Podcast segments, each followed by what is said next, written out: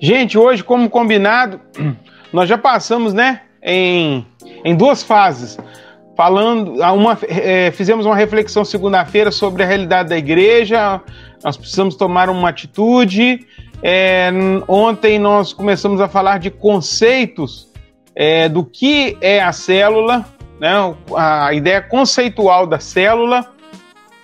E hoje nós vamos falar da, do objetivo, da finalidade da célula que a célula produz, né? Então, que ela deve produzir no mínimo. Amém? Então, prepara aí, arruma caneta, papel, sua Bíblia. A gente gasta muito tempo para iniciar, então a gente perde tempo para desenvolver. A gente precisa ser mais ágeis, tá? Falo para liderança aí, agilidade. Fica atento aí, já coloca as coisas em ordem entendeu? Para que não haja imprevistos. Previsto acontece, mas quando o imprevisto acontece todas as vezes, é, tá faltando trabalho. Hã? Ó, o Firmino falou que tá gostando muito. Deus abençoe. Então vamos orar, tá? Vou honrar vocês que já estão, porque a gente nem sabe quem chegará ainda, porque chega no final só o, os, os valentes, né? Tem alguns que vai ficando no meio do caminho, coitados. Senhor Deus, te louvamos, bendizemos o teu nome nesta quarta-feira. Após um culto, mais uma vez a igreja se reúne agora para mentoreamento, alinhamento.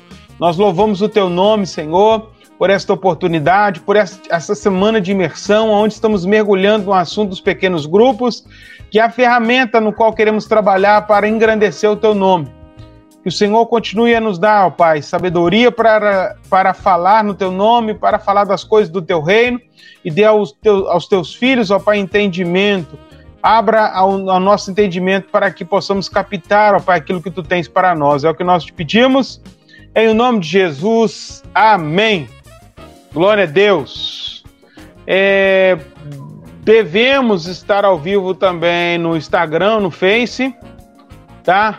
E está oscilando muito a chegada e saída de pessoas. Vamos lá então. Você que está aí ligado conosco, hoje nós vamos falar dos objetivos dos pequenos grupos. Se eu já sei que o pequeno grupo é um, é um grupo de, de mais ou menos 10 pessoas, né, com o intuito de adorar a Deus, de propagar a palavra, de unidade, de comunhão. Eu já sei que o pequeno grupo não é um grupo social apenas, não é um grupo de oração apenas, e que é um grupo que deve reproduzir o que é a igreja mãe. Então hoje nós vamos falar dos objetivos. O que uma célula precisa ter como objetivo? E nós aqui, como igreja, nós estamos lançando o nosso, a nossa próprio corpo, né? De, de estrutura da, das células, o objetivo. É, nós lançamos aqui o acróstico casa, né? Que nada mais é que é o objetivo do ser igreja, do nós, igreja local. K de coinonia, A de aleteia, Z de zoe e A de ágape, casa, tá? E esse princípio também é o que nós vamos adotar dentro das células. E, na verdade, é o princípio das células, já era. Só não tinha esse acróstico, esse nome, mas já era. Então, nós vamos relembrar aqui, juntamente com você, sobre esses quatro princípios da célula, que se baseia a célula, o objetivo da célula. Então, o primeiro é o K, comunhão, coinonia, tá? Você tem a sua Bíblia, o próprio livro de Atos que nós lemos ontem, ele vai trazer no texto que foi lido, Atos 2, é...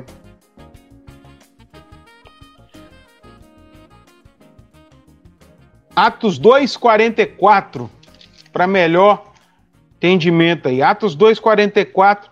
A Bíblia diz assim: todos os que criam tinham, estavam juntos, princípio de comunhão. E tinham tudo em comum. Outro princípio de comunhão. Ok? É, vendiam suas propriedades e bens repartindo segundo a necessidade de cada um. Outro princípio de comunhão. Perseverando unânimes, unanimidade. Outro princípio de comunhão. No, todos os dias no tempo de partindo pão em casa. Comiam juntos. Outro princípio de comunhão. Gente, esse texto ele demonstra, ele nos fala sobre a comunhão que permeava, ou melhor, que, que, que tomava, né, o, todos, todos da igreja primitiva. Eles estavam juntos, mesmo lugar, a célula se reúne e a unidade é um princípio eficiente e primordial. Né? Embora hoje tenhamos as web células, com todo respeito, eu não vejo a hora da gente estar junto presencialmente. Porque, embora isto nos ajude a diminuir a distância, né, na correria também do dia a dia, a presença, estar junto, irmãos, é curador, é, é restaurador. Estar perto uns dos outros, olhar nos olhos realmente, não através de uma câmera, é diferente. Então, isto já fazia diferença na vida deles. Eles estavam sempre juntos, sabe? Reuniam-se. Se, não só no templo. Eles iam para o templo para rever uns aos outros. Estavam em casa juntos, partindo pão, juntos. Havia unanimidade. Aí essa unanimidade tem a ver com pensar igual, tentar andar no mesmo ritmo, ir para o mesmo lugar, né? Se estamos indo para cá, não adianta eu querer vir para cá, porque a igreja está indo para lá, então unanimidade. Eu alinho a minha forma de ser igreja com o restante da igreja para a gente andar junto. Tem gente que insiste, e eu não falo só no nosso meio, não. Tem gente que insiste ser o opositor e sempre fica sozinho. Sabe? Ele sempre faz bir esse negócio de. Aí fica lá resmungando para si e meia dúzia de gente que dá ouvido. Né? O que, que acontece? Os outros estão caminhando e aquela pessoa está parada. Porque não quer, não quer ter unanimidade. Ele quer, ele quer sempre dar uma, uma ter uma ideia diferente. Isso é um problema, talvez psicológico. Precisa de, de terapia, não é mesmo? Outros, é, talvez por dependendo de quem está na frente, ele vai, dependendo de quem não está, ele trava, ou ele empaca, né? Igual a mula de Balaão, não é mesmo? Como foi falado hoje no culto, tá ligado aqui. Então, irmãos, unanimidade faz parte o quê? Do princípio da comunhão. Isso não faltava neles. Por que, que as coisas davam certo? Porque eles estavam unidos no pensamento também. Se nós vamos fazer isso, vamos fazer isso, unindo forças para que isso aconteça. Sabe? E às vezes, para que isso ocorra, a gente precisa dar menos opinião. Eu aprendi isso na minha vida. Embora a gente tenha muita opinião, irmãos, e, e às vezes quando a sua opinião for pedida, dê. Mas tem hora que, quando não for pedida, às vezes é melhor você guardar ela. Guardar ela para o tempo oportuno, sabe? Porque às vezes eu vejo muita coisa boa que não sai do lugar por tanta opinião diferente. Aí, às vezes, um líder fica vendido, uma coisa não vai. Eu já vi isso na igreja, ano passado mesmo. Alguns projetos não foram para frente por causa de muita opinião e pouco desenvolvimento. Então, unanimidade, às vezes, é engolir o que eu acho para andar junto. Faz parte. Tá bom? Ó, chegou aqui também é... a Vanessa, eu tinha falado, né? O Oswaldo, Amanda, boa noite, tá? Deus abençoe você, a nossa nosso número de pessoas já subiu um pouquinho. Dá um like no vídeo também, tá bom?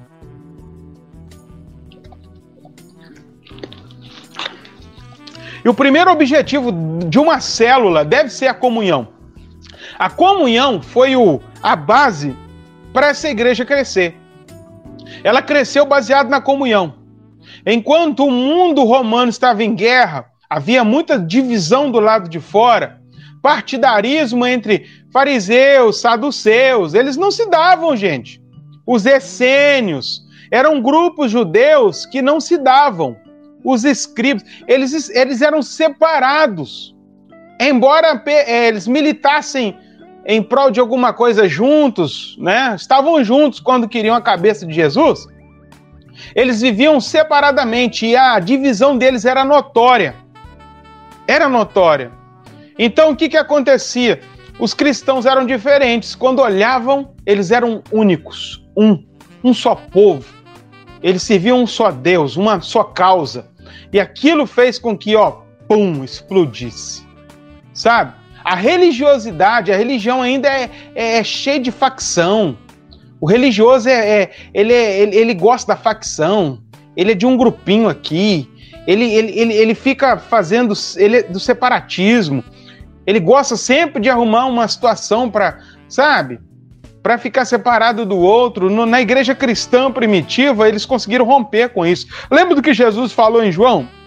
Falou: se vocês amarem uns aos outros, se houver amor, mutualidade, se o mundo olhar para vocês e verem vocês assim, ó, eles vão reconhecer que vocês são meus discípulos.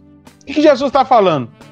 Não adianta vocês tentarem passar para o mundo que são crentes simplesmente porque vestem uma roupa é, uniforme do crente. Ou que está levando a Bíblia debaixo do braço ou que vai na igreja no domingo. Se eles não verem que vocês estão assim, unidade entre vocês, sabe o que, que vai acontecer? Nunca eles vão ver Jesus. Nunca eles vão me ver. Algumas coisas, né, que a gente vai fazendo no ministério, ou a gente abençoa a vida de um irmão, a gente milita por uma causa do outro e aquela coisa e tal. Quem está de fora fica vendo, eles ficam maravilhados. Ficam maravilhados porque eles sabem que o, o cerne, o, o centro daquela causa é Jesus. E começam a, a se perguntarem, né? É, fazem comparações com a religiosidade deles com aquilo que eles estão vendo ali. E muitas das vezes aquilo já é o suficiente para que a pessoa entenda. Esse é o meu lugar. E é isso que eu preciso. Irmãos, nós precisamos de comunhão, nós precisamos viver essa atmosfera. Sabe, eu havia preparado, não vai dar muito tempo para a gente discorrer, mas a gente olha para a Bíblia, no início de tudo, na criação, Adão e Eva, glória a Deus, vão e passam, né? Conhece a história, tem filhos, Caim e Abel, os irmãos. E a gente já começa a história da humanidade, irmãos matando um ao outro. A Bíblia está tem relatos né, de irmãos que militavam contra outros irmãos. Nós vemos isso, por exemplo, entre eh, Caim e Abel. Caim ele foi morto pelo seu irmão, porque o seu irmão o invejava. O seu irmão ficou irado porque o que Caim e Abel fazia agradava a Deus e uma espécie de ciúme maléfico misturado com outros sentimentos fez com que Caim fosse lá e exterminasse o seu irmão, matasse ele de uma forma cruel. Você acha que esse pecado foi só ali? Aí quando a gente olha né, do Datena, a gente fica sabendo que um irmão matou o outro, aí a gente, dentro da nossa casa, na nossa hipocrisia, misericórdia, Senhor. E muitas das vezes nós estamos matando irmãos com a nossa. A meia pequena, né? Mas tem umas que ultrapassa a garganta, vira, né? E ainda fica balançando a pontinha. Quantas vezes, irmãos?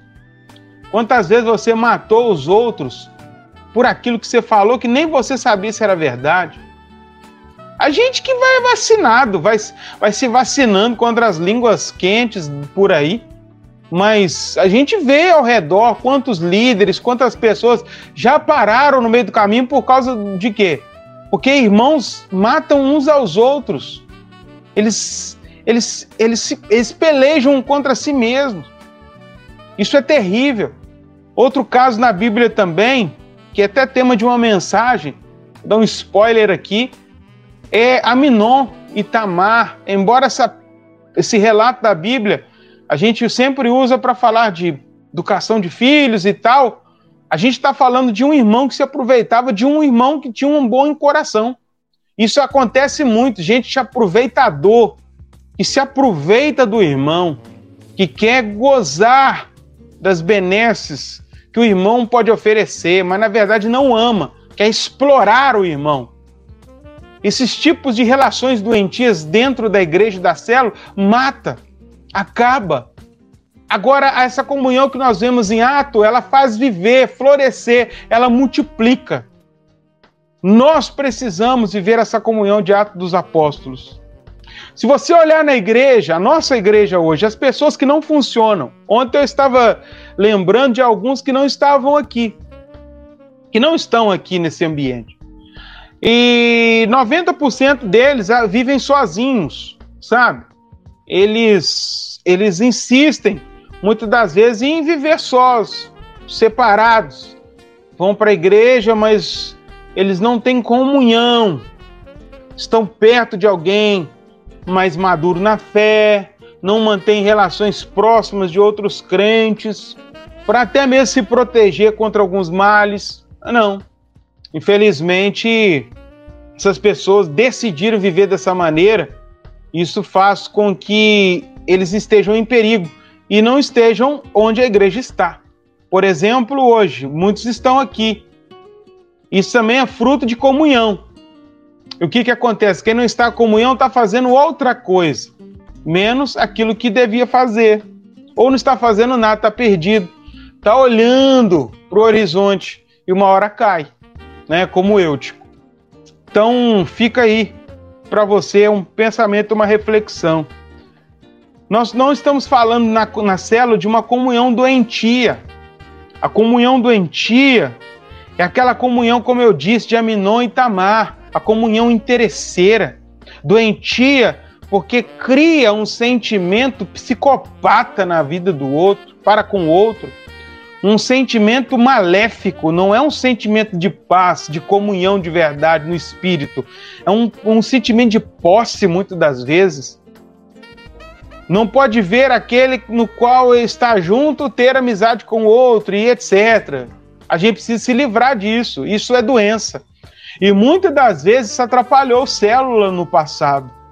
Gente que acha que é dona do outro, isso é psicopatia, sabe? acha que é, aquilo é objeto, não, aquela pessoa que está ali na minha célula, outro não pode conversar com ela, não, porque senão ela vai querer sair da minha célula e foi difícil ele estar aqui. Isso é doença, meu filho. Vai se curar. Vai se curar.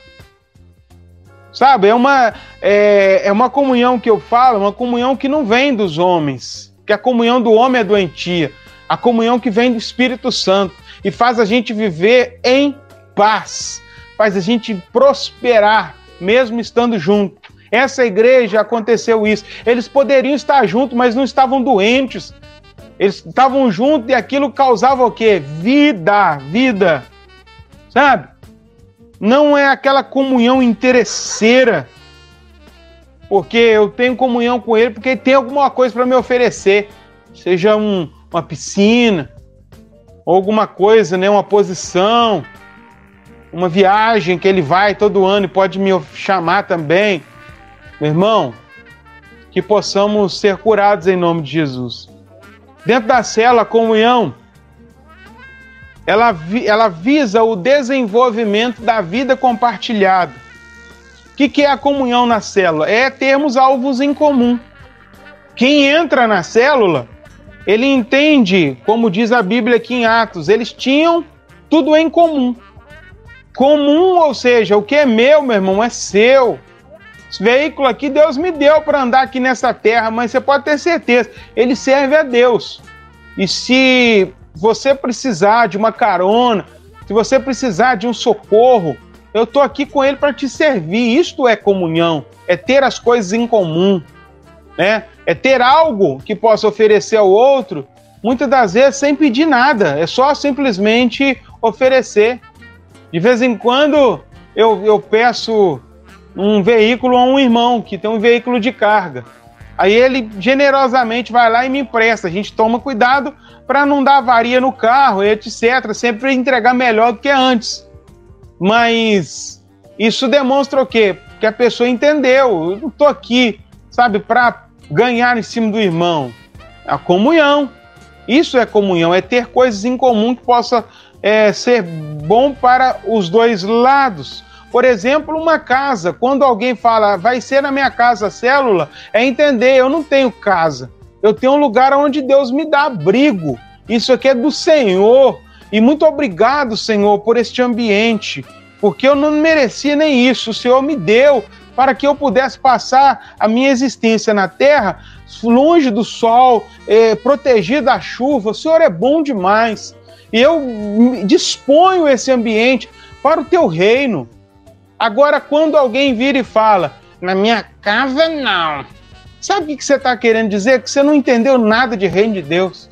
Que você ainda é egoísta. Você não foi tratado pelo Espírito. Está faltando conversão. Porque a conversão nos tira o quê? O, a posse das coisas e coloca tudo diante do altar de Deus. A gente começa então a entender que nada é nosso, tudo vem dele. Entendeu? Então a gente, ah, limpar a casa depois de uma célula é, é até gostoso, porque eu estou servindo. Isso me deixa feliz. Isto é a comunhão. Isto é a comunhão. É, alguém quer falar alguma coisa? Alfimídia falou glória a Deus, aleluia. Laís Martins também está aí. Deus abençoe. Eu quero ver o pessoal comentando e falando. Vai lá enquanto eu tomo uma aguinha aqui.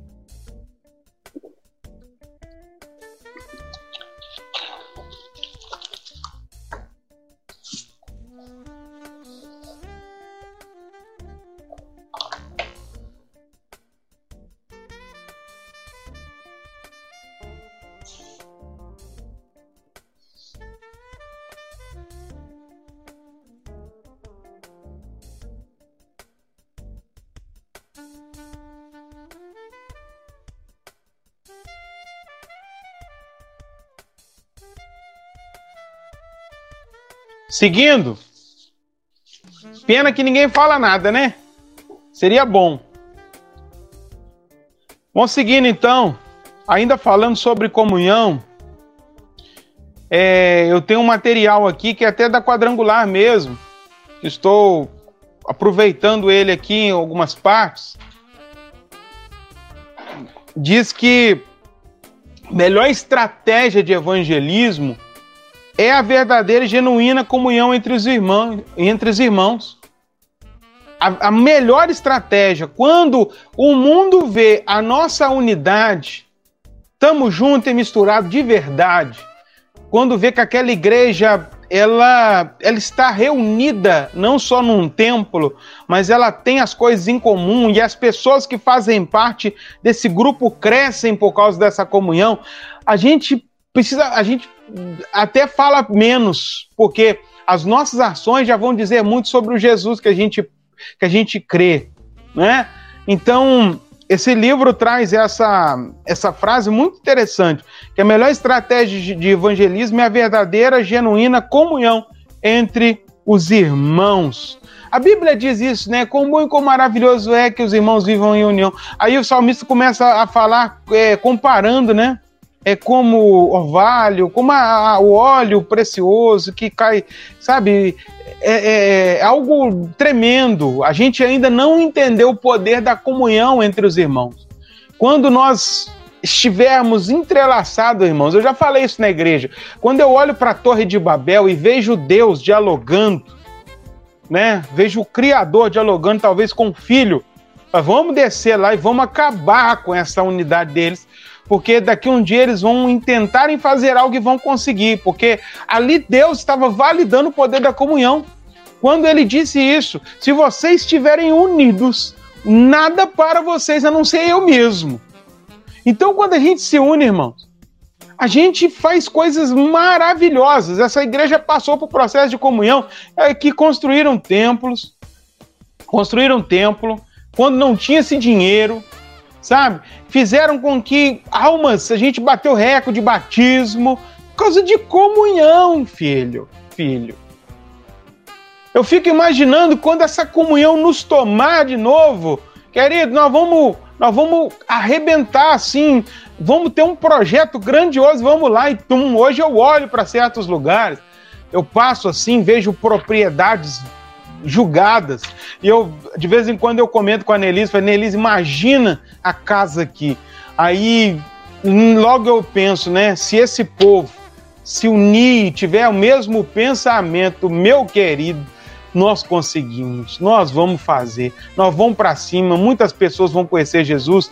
Chegou os comentários, comunhão gera frutos também, esse fruto é o que nós estamos falando. Daniel, concordo com tudo isso aí, gracinha. É, e a Rose falando, eu amo minha célula, sabe? E o amar a célula é viver em comunhão dentro desse propósito aqui que nós estamos dizendo. Né? É, a, a, comunhão tem a ver com amor. É, lidar um com o outro em amor, e amor é, reflete cuidado, paciência, perdão, não é mesmo? E também outra coisa que tem a ver com comunhão, sujeição à autoridade. Existem pessoas no reino de Deus, na igreja de Cristo, que vão exercer autoridade sobre mim. E se eu quero estar em comunhão, obviamente eu vou estar debaixo, vou me sujeitar à autoridade desta pessoa. Seja um líder no diaconato, seja um líder no ministério de redes, homens, mulheres, jovens, seja o próprio líder de célula. Quando alguém insiste em viver sem líder, sem mentor, sem, sem se submeter ela já demonstra que não foi tratada e regenerada, ela precisa nascer de novo. A verdadeira comunhão faz a gente se sujeitar. Jesus se sujeitou. sujeitou ao batismo, ele precisava ser batizado. Ele se sujeitou a João Batista. Você vê que ele se sujeita a certas práticas até do judaísmo. Jesus ele tinha um coração voltado à comunhão. E nós, da mesma maneira, dentro do reino de Deus, precisamos fazer isto. Às vezes, sujeitar a alguém que já está, está há menos tempo do que eu. Por exemplo, eu, eu louvo a Deus por pastorear pessoas que estão mais tempo do que eu na igreja local, né? Embora somando data, eu tenho 36 anos de vida, 36 anos dentro da igreja. Não vou falar de convertido, convertido é outra história, não é mesmo? Mas é, existem pessoas que já estavam aqui quando eu cheguei e hoje são pastoreadas por mim e se sujeitam a isso. Sabe o que chama isso? Comunhão. Comunhão, porque a gente está com o mesmo pensamento, temos algo em comum, queremos algo em comum. Amém? Glória a Deus. Então, dentro da célula, esta comunhão precisa existir. Aonde um projeto vai ser levantado e todos estão ali envolvidos no mesmo projeto a célula, ela serve para esta finalidade, para que o reino de Deus, o nome do Senhor seja engrandecido, para a expansão do reino de Deus. Então é para isso que eu vou me reunir. Eu não vou lá para comer apenas. Eu vou lá para que o objetivo da célula seja alcançado. Isso é comunhão. Eu vou lá hoje, embora eu esteja cansado, eu vou estar com meus irmãos, porque eu sei que estar junto com eles faz diferença para alguns. Eu vou estar lá comunhão. Amém? O Alisson, comunhão gera renúncia da minha vontade em detrimento do outro, andar junto, é, com certeza você vai ter que deixar às vezes a sua vontade de lado. Amém? Segundo ponto de uma célula, o objetivo da célula. A aletheia, verdade, e tem a ver com ensino. Jesus falou: Eu sou o caminho, eu sou a verdade, a leteia, a verdade. Eu sou a verdade. Tem muita gente procurando a verdade. Alguns filósofos conhecidos, né, terminaram dizendo que não encontraram a verdade. Jesus, ele se identifica como a verdade que o mundo procura. Hoje, eu compartilhei no Instagram e no Facebook um pensamento, vendo muitas pessoas postando: ah, a esperança chegou em nossa cidade, né? Vi algumas autoridades postando: a esperança chegou, o helicóptero descendo com uma, uma caixa de isopor. Eu falei assim: como estamos vulneráveis, né? Colocando a esperança numa caixa de isopor.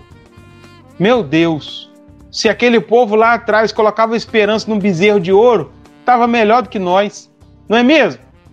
Tava melhor, ué, porque pelo menos tá colocando um bezerro de ouro, ou seja, uma graninha boa ali, né? Um negócio mais, mas numa caixa de isopor, meu pai. Embora eu não estou aqui é, anulando a ciência, de maneira alguma. Glória a Deus, porque Deus dá o que o entendimento ao cientista, não é o cientista também, é Deus atrás do cientista. Quando eu olho para a vacina, eu não consigo ver o homem. Eu não consigo ver aqui uma, uma vitória humana. Eu não consigo ver aqui uma um homem que conseguiu dar a volta por cima, não. Eu, eu consigo só ver um Deus misericordioso que dá entendimento para o homem fazer uma vacina. Só isso.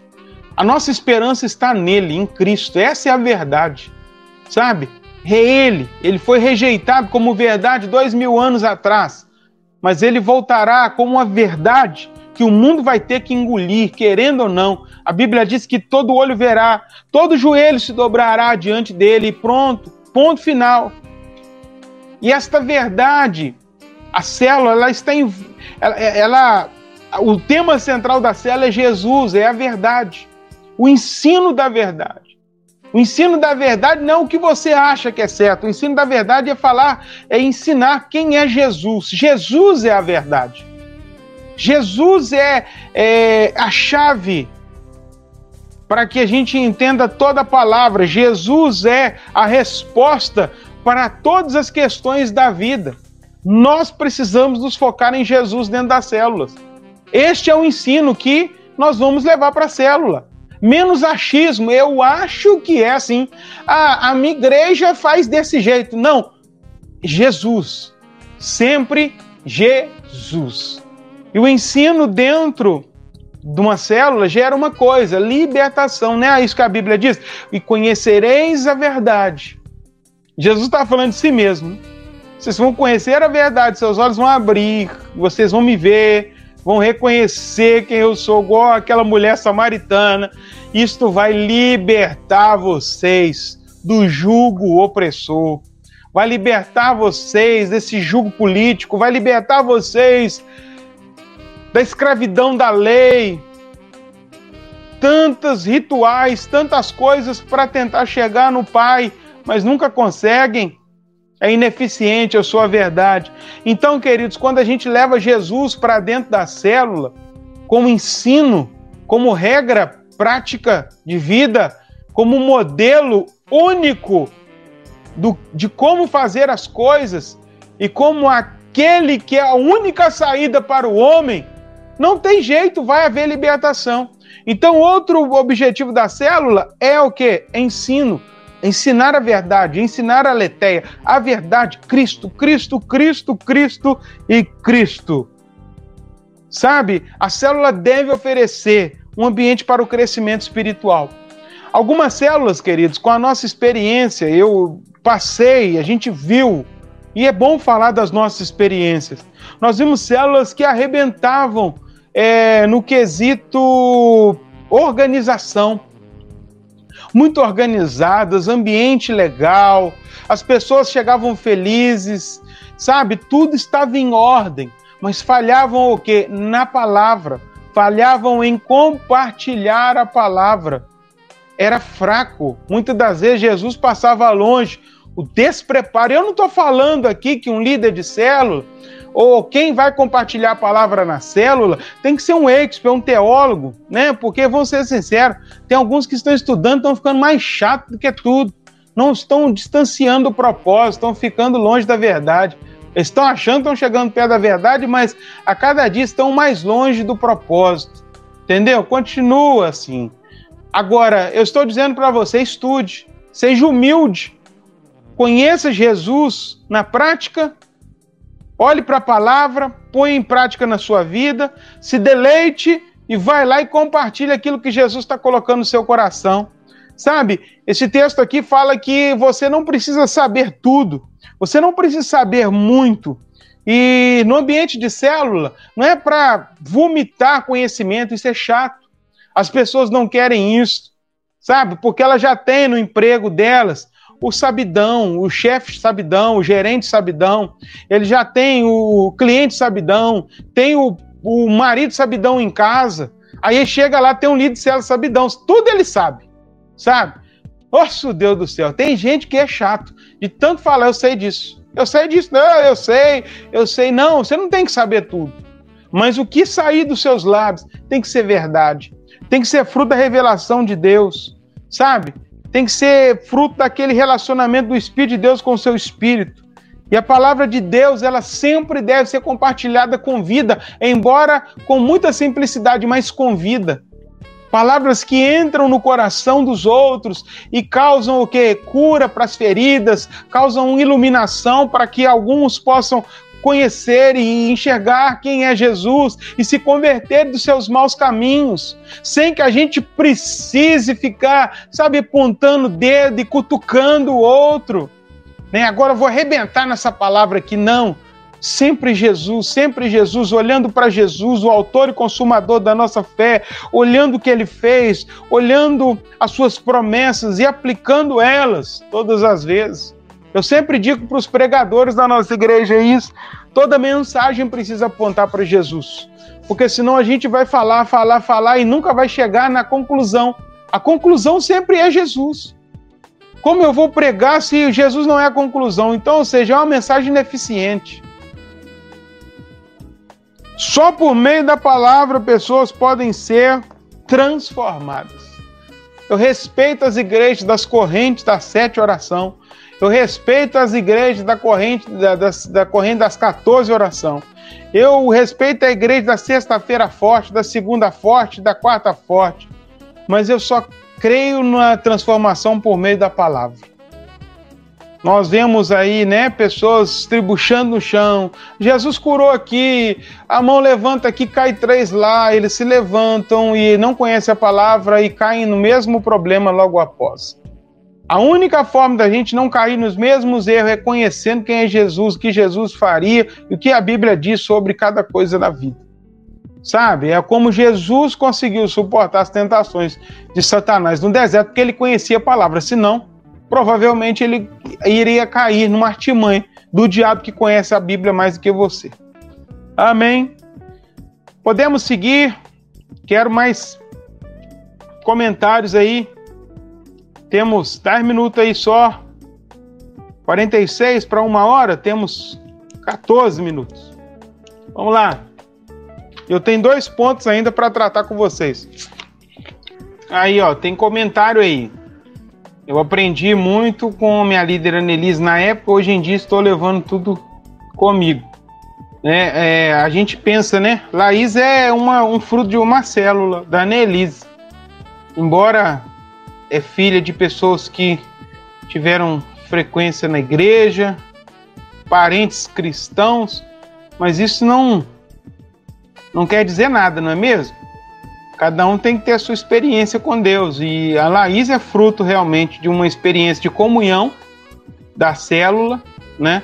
E também desse, desse, desse tempo de, de ligação, de discipulado. Embora no momento a gente não vê tantos frutos, depois Deus vai mostrando pra gente, né?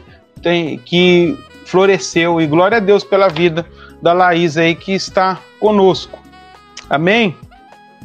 Vamos para frente, que atrás tem gente. Terceiro ponto, terceiro objetivo da célula, já falamos, a célula tem que ter comunhão, célula tem que ter ensino sobre Jesus e célula tem que ter multiplicação, que é vida. Eu falei que não sei se na segunda aula ou na primeira, que a gente multiplicou gente, mas sem vida. Ou seja, uma, um montuado de coisa morta. Cheira mal, né? Imagina um monte de cadáveres juntos, cheiro terrível. Já viu? Cheiro de abatedor, matador. Muitas vezes acontece isso quando a gente se reúne sem vida ou quando a gente fica multiplicando coisas sem vida. Ah, chegou mais um para minha célula e a gente não se preocupa com a vida, só com o número. Isso é muito perigoso, sabe? Uma igreja pode ser até menor em quantidade de pessoas, mas ela tem que ter vida. E seria bom se ela crescesse também. A vida sempre faz crescer naturalmente, né? Mas às vezes é, é, é melhor ser menos com vida do que mais fedendo a carniça. Tá bom? Então, essa multiplicação, que é o objetivo da célula, quer dizer para vocês que nós aqui da casa, primeiro é multiplicação de vida, de vida, de vida. Sabe? Temos ali na célula quatro pessoas que estão em processo de conversão. Então, ministrar vida sobre elas, vida. Sabe? A célula, ela precisa multiplicar essa vida, esse zoe, né? A vida de Deus no meio, no, ao entorno da célula, na vida das pessoas, que é isso que vai causar o milagre da multiplicação. A célula é o ambiente no qual é, inserimos novos membros da igreja. É ali, ela gera a vida. Quando a gente faz um culto no domingo, é o resultado da célula. A gente só vai lá celebrar aquilo que aconteceu na célula. Não é acontece no templo, acontece na célula. A igreja passa a ser o que? A celebração daquilo que está acontecendo lá do, de, de fora, ou seja, dentro dos núcleos, dentro dos pequenos grupos. E é assim que tem que ser. A célula vai gerar vida para a igreja, vai, vai gerar números positivos para a igreja, novas conversões, novos batismos, novas pessoas trabalhando no reino de Deus, novos discípulos de Jesus. E cada célula ela deve multiplicar, porque ela, se ela tem vida, ela multiplica. Multiplica, eu não estou falando uma multiplicação como algumas igrejas. A gente já fez isso. Não, nesse ano tem que multiplicar. Não. Tem que multiplicar, sim. É o objetivo mas não há um dia e um mês corretamente para ser multiplicado. Mas sempre o objetivo da célula precisa ser o quê? Vamos gerar vida, vamos multiplicar o reino de Deus. Pessoas vão sair daqui, eu preciso preparar outras pessoas para que esse, essa mensagem seja pregada e vamos, vamos, vamos, vamos. Este tem que ser o foco da célula, multiplicação da vida de Deus no meio de todos. E com isso, quando a multiplicação da vida de Deus, há novos líderes. Né? Há pessoas que querem abrir suas casas, a multiplicação da vida de Deus na célula faz com que é, outras pessoas se disponham a serem treinadas para um outro ciclo de multiplicação. E assim por diante. Todo mundo inspira, respira a célula e sempre está querendo ver a multiplicação da célula. E quando uma célula se multiplica, não há choro, não, há alegria. Entendeu? Isto é a vida de Deus. Se acontece choro, é porque o sentimento era errado. Precisa se resolver isso. Amém? É, célula, e outra coisa também tem a ver com a vida. Célula não é somente para ganhar, não, tá? Um dos outros problemas que tivemos aqui na época é quando a gente. Aqui, pastor, conseguimos, vai lá, vai, vai se batizar aí no próximo batismo. O que, a gente tem que fazer? Ô oh, meu filho, é isso, é isso? É verdade? Vamos batizar? Vamos. Aí essa pessoa se batizava. Mas havia, muitas das vezes, um desvinculamento do comprometimento daquela pessoa que levou até ali. E aquela pessoa ficava meio que perdida. Não havia, não havia o empenho mesmo de ir, de, sabe? Embora alguns tinham empenho, outros não. Eu, nós vimos isso multi, de forma multiplicada. Sabe, a célula ela gera vida não só no ganhar, mas também no consolidar, no discipular a pessoa, no cuidar das novas ovelhas. Eu vou te dizer, meu querido, a parte mais é, desafiadora, vou falar difícil, é a consolidação. Ganhar é fácil. Eu sempre falo com os pregadores, com as pessoas que a gente tá junto. Meu querido, é fácil você pregar e fazer um apelo e 20 pessoas vir à frente. O negócio é essas 20 pessoas serem tratadas, curadas, acompanhadas, discipuladas, consolidadas. Esse é o desafio da igreja. Ganhar, a gente sabe ganhar tranquilamente. Levar pessoas é fácil. Mas o nosso foco agora, irmãos, é cuidar daqueles que nós vamos trazendo. Cuidar no ponto mesmo de de olhar para eles e falar assim: ah, esse se transformou num crente de verdade. É tão bom, né? Quando a gente olha para alguém, a gente vê que aquela pessoa se transformou num crente. Você vê Jesus nela. Outros você vê que ela se batizou, mas não ainda não foi formado o caráter de Cristo nela. Ela só ainda passou por um processo de transição, mas não houve ainda conversão genuína. Mas o que nós queremos é que venha uma multidão convertida convertida ao Evangelho, convertida a Jesus, não a um líder, um pastor, para que porque senão ela se torna o quê? Mais uma pessoa que vai ser problemática, partidarista dentro da igreja, porque ela se converteu às pessoas. E nós vimos isso aqui no nosso meio. Tem gente que não está aqui no nosso meio, mas não. Mas ele, eles, eles faziam gente para si mesmos.